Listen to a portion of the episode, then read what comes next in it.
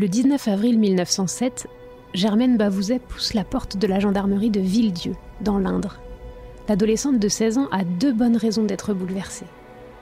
D'abord, son petit frère Auguste, 9 ans, est mort deux jours auparavant en s'étouffant.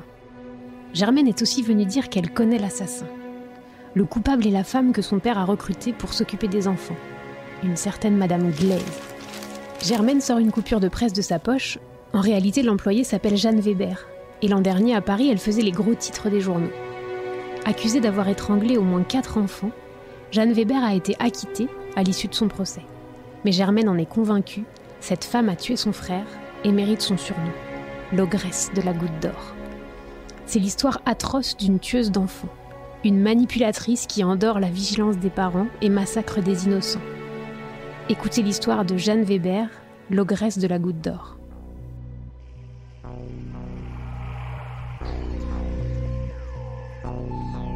Ça m'intéresse Histoire vous embarque dans la psyché détraquée des pires femmes criminelles de l'histoire.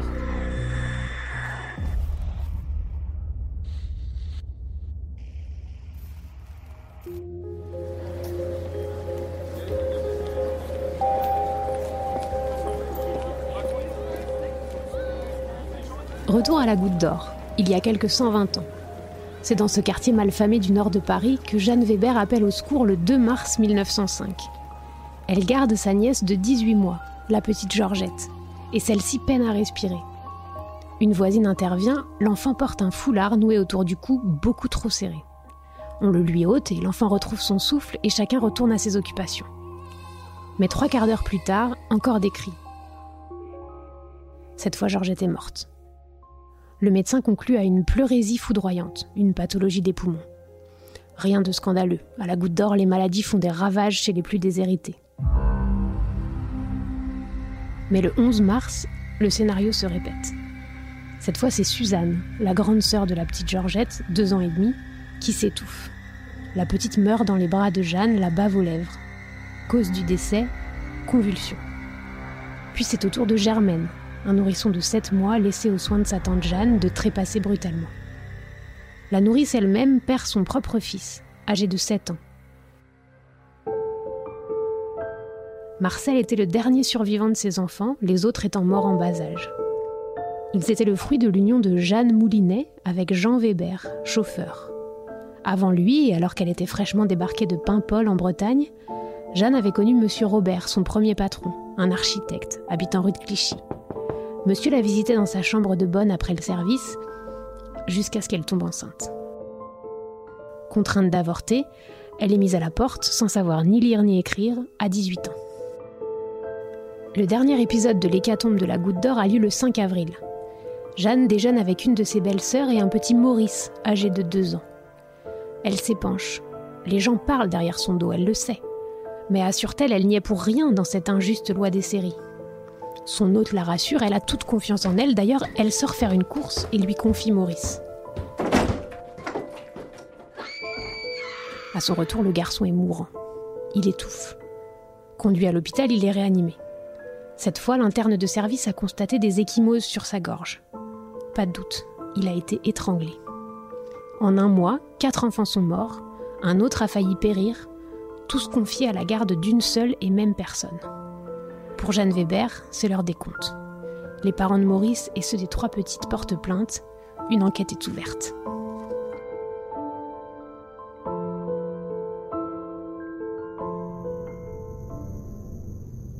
Victime de malchance ou tueuse d'enfants Le 29 janvier 1906, le procès de Jeanne Weber s'ouvre à Paris.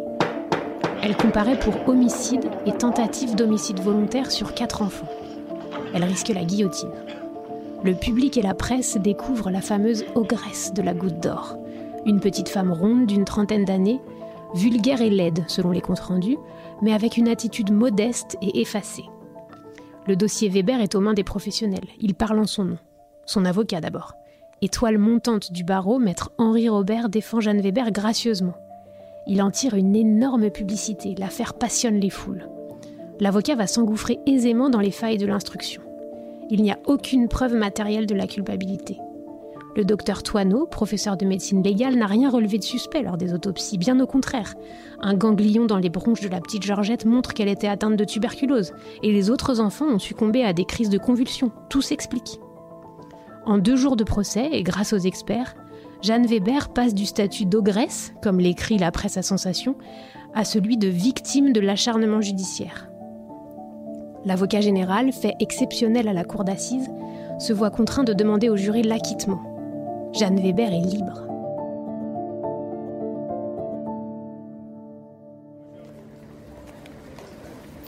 Mais chez elle, à la goutte d'or, plus personne ne veut entendre parler de Jeanne Weber. Elle se jette dans la Seine et est repêchée de justesse. Pauvre, pauvre Jeanne. Les journaux relatent les malheurs de la jeune femme. On s'émeut partout en France. Un veuf, habitant dans l'Indre, se découvre une âme charitable. Sylvain Bavouzet lui écrit et lui propose de venir s'installer à Chambon.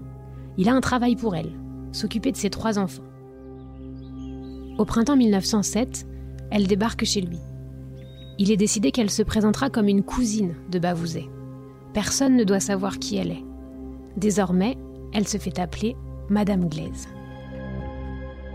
Quelques semaines plus tard, le 17 avril, le petit Auguste Bavouzet décède, avec Jeanne à son chevet.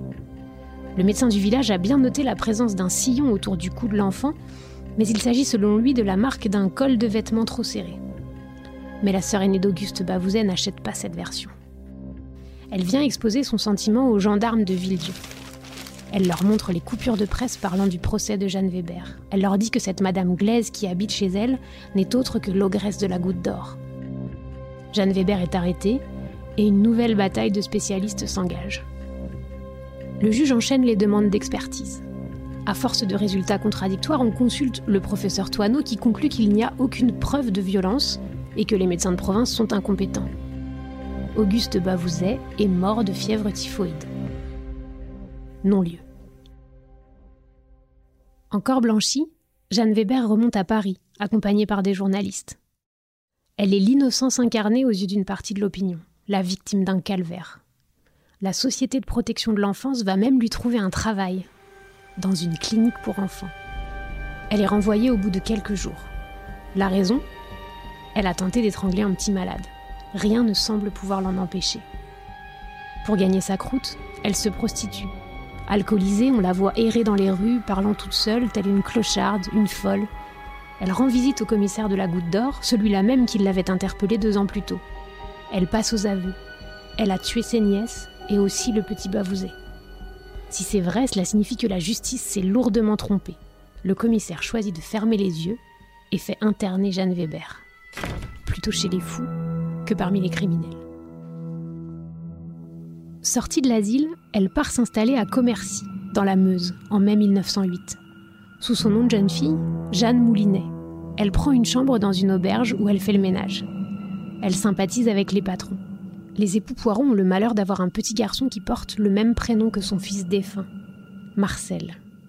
Lorsqu'un soir, Jeanne leur demande de prendre l'enfant avec elle pour la nuit, ils n'y voient aucun mal mais ils sont réveillés par du tapage et des gémissements. Ça vient de la chambre de Jeanne. En l'ouvrant, ils découvrent un terrible spectacle. Le petit Marcel gît, inanimé, sur le lit de Jeanne Weber. La peau de son visage est violacée. Un filet de sang s'écoule de sa bouche. Assise au bord du lit, Jeanne répète les yeux dans le vide. Il n'a même pas pleuré.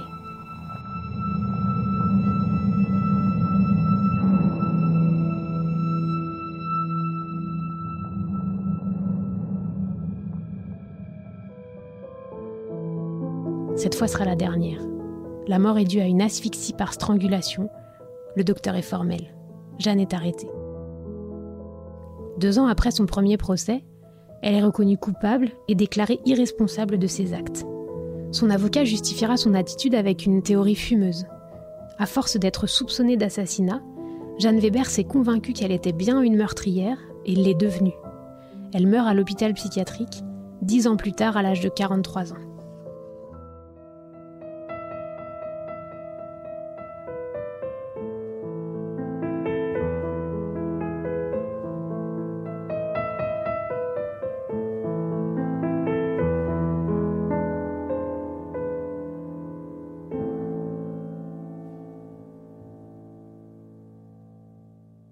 Bon alors après les frissons, la réflexion. Véronique Chalmet, vous êtes auteur de Dans la tête des tueurs notamment, et vous êtes journaliste spécialisée en criminologie.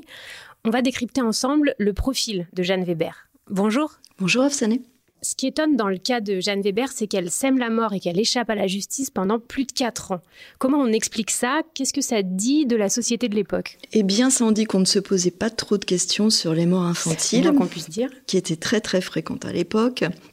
Euh, surtout dans les couches les plus défavorisées euh, de la population, qui étaient les plus touchées aussi par la malnutrition euh, et par la maladie, puisque les enfants meuraient très souvent de pleurésie ou de tuberculose. On a l'impression aussi que l'infanticide ne fait pas l'objet de la même condamnation qu'aujourd'hui. À quoi c'est dû? Est-ce que c'est le manque de preuves? Euh, oui, et, euh, notamment, on pouvait dire que l'enfant était mort-né ou euh, que le décès était accidentel. Mhm. donc, c'était c'était très flou.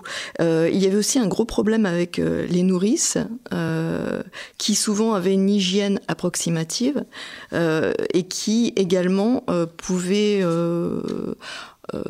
faire défaut de, de soins auprès des enfants. Certains même mouraient de faim, ça arrivait assez régulièrement. Alors, autre élément, euh, la vaccination n'était pas une pratique courante. Elle n'était pas obligatoire et en plus, on s'en méfiait. Ce qui fait que le premier vaccin antidiphtérique a été donné aux enfants en 1938 seulement euh, et que euh, en 1940, la vaccination antitétanique est devenue obligatoire, mais pas avant. L'histoire de Jeanne Weber montre aussi que il y a 120 ans, les enfants n'étaient clairement pas protégés euh, au même titre qu'aujourd'hui. Alors non, parce que les, droits des enfants ne se sont développés qu'à partir de 1841, et encore, c'était pour les, protéger euh, euh, sur, le, sur leur travail, sur la notion de travail. Et puis c'est en 1919 seulement que la, la Société des Nations a mis en place un comité de protection de l'enfance. Et le 26 septembre 1924, là, c'est la Déclaration de Genève qui est le premier texte international sur les droits de l'enfant. D'accord. Alors, un autre euh, sujet qui est abordé par ce récit, c'est est-ce que finalement la justice euh, ne réserve pas un traitement de faveur aux meurtrières femmes par rapport aux hommes? Alors, on ne peut pas parler de traitement de faveur en tant que tel, euh, ça n'est pas vraiment ça. C'est plutôt que les femmes évoquent des morts subites du nourrisson, des fausses couches ou des enfants morts-nés. Et c'est extrêmement difficile, bien entendu, à vérifier, ce qui fait qu'on leur accorde généralement le bénéfice du doute. Et puis, euh, il faut bien dire aussi que les juridictions s'en moquent un petit peu. Hmm. Justement, au-delà du sujet euh, des femmes criminelles, cette histoire est très très instructive sur la justice française au XIXe siècle. On a l'impression que les juges ne peuvent pas et ne doivent pas reconnaître leurs erreurs. Alors là encore, en 1887, on est à peu près dans la même période, une affaire va faire grand bruit, c'est celle de Joseph Boras. C'était un, ouvrier d'origine espagnole qui a été condamné à mort pour un double meurtre et qui a été gracié après trois ans d'emprisonnement. Son avocat s'est battu pour lui euh, et a démontré qu'en fait la présomption d'innocence euh, n'avait pas été euh, observée. On avait pratiquement aucune preuve contre lui. Et en fait, ça a mobilisé euh, l'opinion publique à tel point euh, qu'ensuite la législation a été remise en cause et qu'on a commencé à faciliter les procédures de révision des décisions pénales pour mieux garantir les droits des individus. Merci beaucoup Véronique. On se retrouve à l'issue de notre prochain épisode sur une criminelle par idéologie, la hyène de la Gestapo, Violette Maurice. Cet épisode a été écrit et scénarisé par Delphine Cargaillan et Cyrielle Lemoyne-Tolba, raconté par Afsané Saboui et réalisé par Lucas Vibo. Si ce podcast vous a plu, parlez-en autour de vous et mettez-nous plein d'étoiles sur les plateformes. Retrouvez aussi les deux premières saisons de scènes de crime sur vos plateformes habituelles. À bientôt. Lancez-vous dans une traque haletante et impitoyable à travers les Balkans avec la Vierge jurée le nouveau thriller de Jean-Christophe Beaucoup. Skander est une vierge jurée, une femme albanaise qui a choisi de devenir un homme et de prendre les armes. Marcus est un tueur à gages en quête de rédemption. Ensemble, ils doivent protéger un enfant des tueurs lancés à ses trousses. Une chasse à l'homme effrénée, distinguée par le Grand Prix du suspense psychologique 2021, décerné par Saint m'intéresse Histoire et les éditions Les Nouveaux Auteurs.